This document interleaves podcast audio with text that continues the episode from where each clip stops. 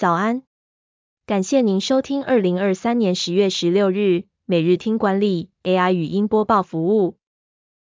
每天早上七点，用五分钟带您快速了解最受欢迎的商业新闻和职场话题。欢迎您至 Apple Podcast 或 Spotify 搜寻每日听管理，并订阅节目，还能一次浏览过往集数。另外，只要在经理人官方 LINE 聊天室输入“听书”两个字，就能解锁限量的隐藏优惠。首则文章是：国产百万电动车纳智捷 N7 开放预购，首波估破七千张订单，但充电布局好了吗？纳智捷宣布旗下电动车 N7 将进入量产上市阶段，并公布充电网络与售后服务规划。N7 售价九十九点九万元起，续航力从四百二十公里提升到五百零五公里，是目前国内唯一百万有找的纯电车款。纳智捷正在建立电动车生态圈，未来在纳智捷全台二十五家保养厂，不只能修纳智捷的车，也能维修电动车。充电方面，纳智捷与七家营运商合作，打造新能源车充电生态圈。纳智捷董事长兼总经理左自生表示，透过裕隆整合充电营运商，已涵盖全台超过八成市占的充电服务。第二则要带您关注。高通在加州裁员一千三百人，除了加州、上海、台湾也被爆出裁员，高通为何在全球大砍人？高通宣布全球裁员百分之五，以因应宏观经济和需求的不确定性。彭博社报道，高通将在美国加州裁员一千两百五十八人，其中超过七百五十人是工程团队。此外，高通上海公司也传出要裁员。主要集中在无线业务研发部门。在台湾，高通也将裁撤两百名员工，高通对此没有回应。高通的裁员行动显示智慧型手机市场疲软且竞争激烈，对公司造成影响。高通 CEO 曾在今年第二季的财务会议上表示，公司正积极管理营运费用，并评估车用和物联网等领域的成长机会。第三则新闻是。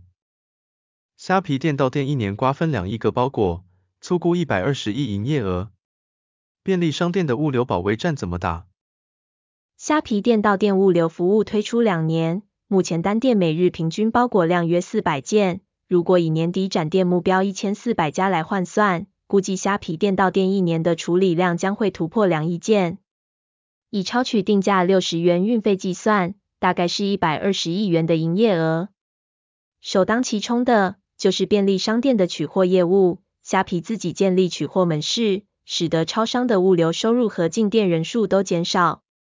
超商业者开始寻找解决方案，例如推出线上开店平台，但目前仍无法完全弥补虾皮包裹量的流失。统一超商推出线上商城 iOpenMall，虽然目前还看不出成效，但自二零二二年下半年以来，虾皮母公司东海集团受到资本市场压力。连番调涨平台交易手续费，不断推高台湾卖家的不满情绪，对统一超商来说确实是个机会。最后带您关注，iPhone 刚上市，台湾供应商却面临第三季最惨的一个月。iPhone 十五的登场，似乎无法挽救科技产业的下坡路，包括鸿海、台积电及各大电子厂在内的台湾供应商们。二零二三年九月营收大多出现大幅度衰退，彭博社声称这是第三季表现最糟糕的一个月。其他供应商如广达、人保也在九月出现最高的营收跌幅，和硕则逆势缴出营收成长的佳绩。台积电的营收下跌百分之十三点四，这个跌幅已经小于预期，主要是因为与人工智慧相关的业务弥补了手机及个人电脑市场的衰退。iPhone 十五的推出，并未改变整体市场的下滑趋势。IDC 预测，全球手机出货量将在二零二三年下滑百分之四点七至十一点五亿只，达到过去十年的最低水准。